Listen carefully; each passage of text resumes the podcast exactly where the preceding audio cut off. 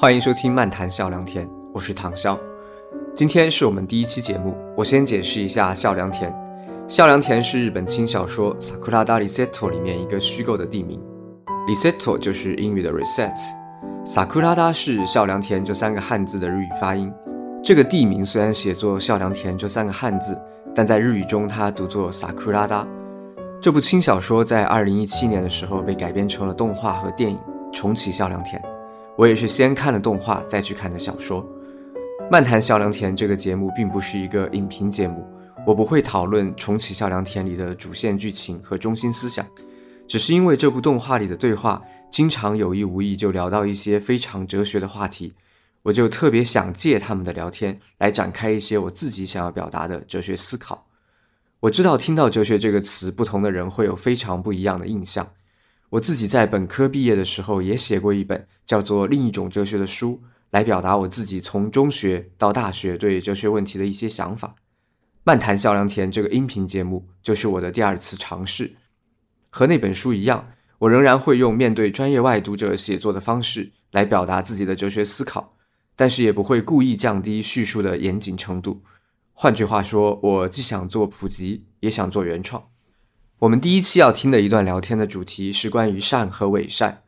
我想先播放这段出自动画第一集的日语原音。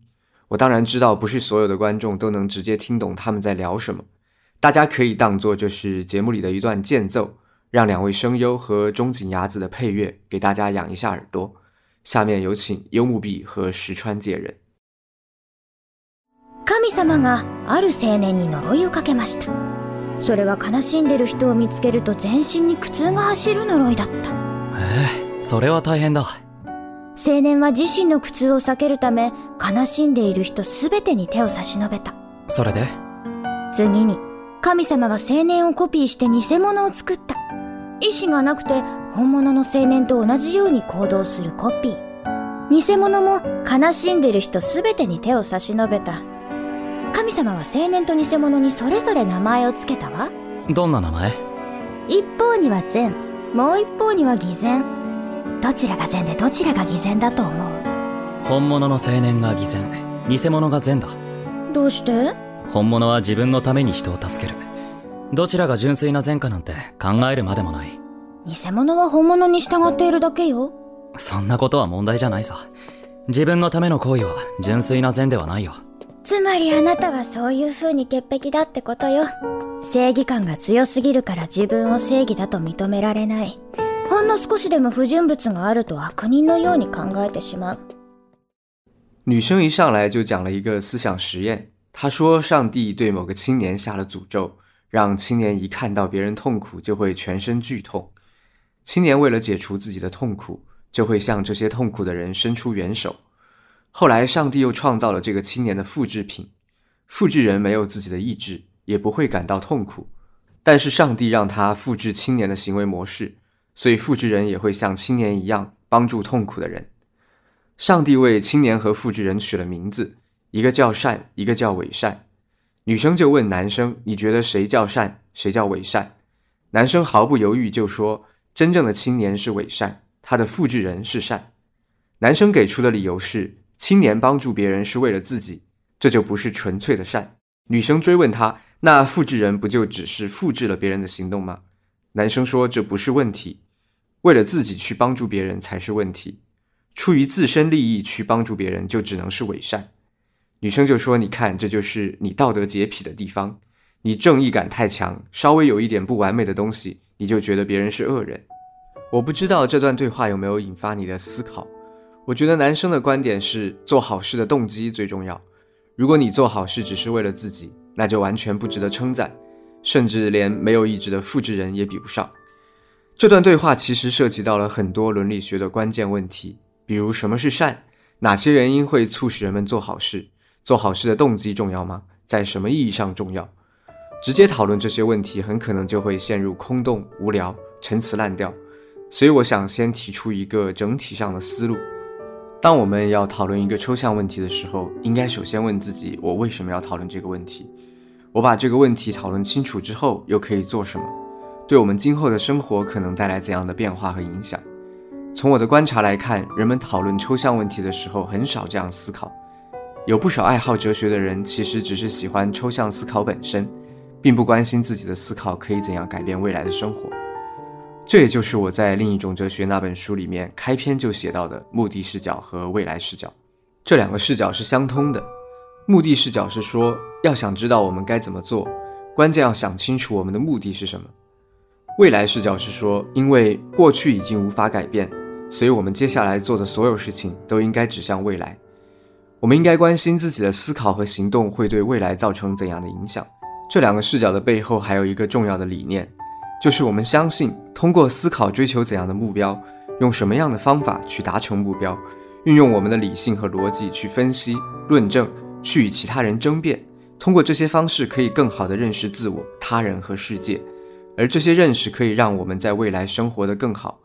我认为这才是哲学思考的基础和归宿。具体到这段对话中善与伪善的话题，我们就应该先思考区分善和伪善对我们的生活会有怎样的影响，区分还是不区分又有什么不同？换句话说，我们首先要考虑的就是目的和效果。我们要通过回答这个问题，帮助我们生活得更好，而不是把善与伪善的问题处理成一个纯粹的概念讨论。不难想到，区分善恶好坏最直接的用处，就是用贴标签的方式为人际交往提供参考。我们会在心里默默地判断一个人好还是不好，是真的好还是表面上很好。这些判断实际上是在提前预判这个人未来更有可能会怎样行动，而我平时怎样和他相处，就应该取决于我对他未来更有可能怎样行动的预判。你要信任谁，要警惕谁，都取决于这些判断。如果我把一个表里不一的伪善者当作真好人去对待，可能我就会在某一天吃亏。这就是区分善恶好坏最直接的实际用途。这样，我们就把什么是善这个抽象的概念问题转换成了一个更加根本、也更加贴近实际生活的问题。我们与人相处的时候，怎样判断某个人更有可能怎样行动？怎样与人交往？怎样处理自己与他人的利益冲突？很多时候，我们似乎更喜欢追问是什么，而未来视角并不直接关心是什么，而是要从今后要怎么办。反过来判断我们需要怎样的信息，比如神经科学的研究发现，有人会因为大脑长了肿瘤而变得凶恶残暴，这和我们传统上理解的恶人是不一样的。那么这样的人到底是不是恶人？如果他接受手术切除了肿瘤，从一个凶残的人恢复成为一个普通人，是不是又变成了善人？不同的人会给出不同的答案，也各自能说出一定的道理。但是如果从怎样与这个特殊的个体相处的角度来思考，需要了解的信息就是这个特殊的个体在未来更有可能会怎样行动，这是我们实际上会遭遇的问题，而不是他到底算是个善人还是恶人，这更多只是语言使用上的问题。关于未来怎样行动的信息才是重点，至于怎样给这个特殊的个体归类分配一个名字，那是次要的问题。很多时候可以求同存异，各自表述，也可以回避不予讨论。现在我们再来看那段善和伪善的对白，我们的关注焦点就不再是善和伪善各自有怎样的评判标准，而是直接去看青年和他的复制人在未来会怎样行动这方面有没有区别。首先，我们回顾一下青年和复制人做好事的逻辑，或者说他们选择这样行动的原因和理由。青年做好事的心路历程是：看到别人痛苦，自己就会全身剧痛；为了解除自己的痛苦，就会去帮助那些痛苦的人。而复制人是看到别人痛苦，就会伸出援手，并没有自己痛苦和为了解除自己的痛苦这些环节。复制人缺失的这个环节重要吗？从设定上来说，自己有没有感到痛苦，对复制人未来更有可能怎样行动没有任何影响。复制人会和青年一样做好事，是由上帝这个神秘的原因保证的。只要我们接受这个设定，就不会有任何场景会让青年和复制人做出不同的行为选择。如果是这样，那我们对青年和复制人在未来更有可能怎样行动的判断就应该完全一致。于是，在他们之间区分善和伪善就没有实际意义。至于为什么没有实际意义，我们可以回想一下自己一般会在什么时候区分善和伪善。我在这里举两个我认为比较典型的例子，一个是传统意义上表里不一的伪君子。典型的伪君子就是平时对外维持一副正人君子的形象，背地里却在谋划一些见不得人的勾当。他们有可能平时就会使坏，但行事比较隐蔽，没有什么人知道；也可能很长一段时间刻意维持了良好形象，背地里也没有做坏事。但这些都只是他们实现某个隐秘目的的手段。在时机成熟之后，伪君子就不再伪装自己，就会公开展现出另一副形象。我们可以看到，伪君子总是会做坏事，而不只是动机不纯。宫斗剧里面工于心计的女性和伪君子的表现也大致相似。除了形容伪君子之外，伪善这个词还经常用来批判一些人口头上宣扬一种比较高的道德标准，但其实自己也并没有去践行那套标准，只是说一套做一套。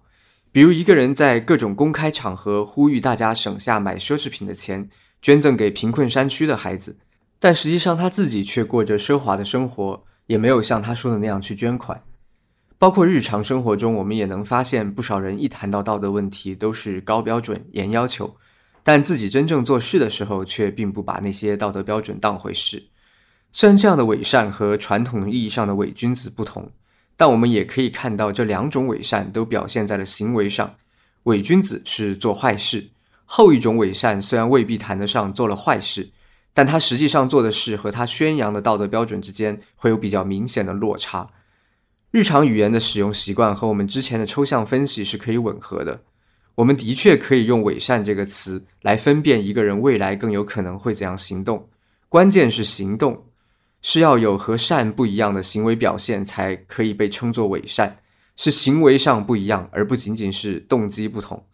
而在青年和复制人之间，并没有不一样的行为表现，所以我认为用善和伪善来区分他们并不合适。在这里，我想强调一种效果论的思路：如果两个事物值得区分，那应该可以想象它们会有不同的表现和效果。即使这种表现和效果不一定实际发生，那至少也应该有可能发生。如果根本不可能出现不同的表现和效果，那么，在我们能够观察、能够验证、能够感受得到的范围内，说这两个事物有什么不同就很奇怪了。而至于那些我们不能观察、不能验证、永远也感受不到的部分，这样的不同对我们来说又有什么意义呢？这种效果论的思路会贯穿我们的整个讨论。回顾一下这期节目，我们听了重启小良田动画里面一段关于善与伪善的对话。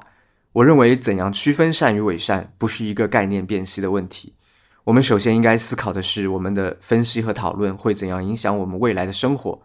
我认为，区分善恶好坏的实际用途，就是为我们的人际交往提供参考，让我们知道谁值得信任，谁值得警惕。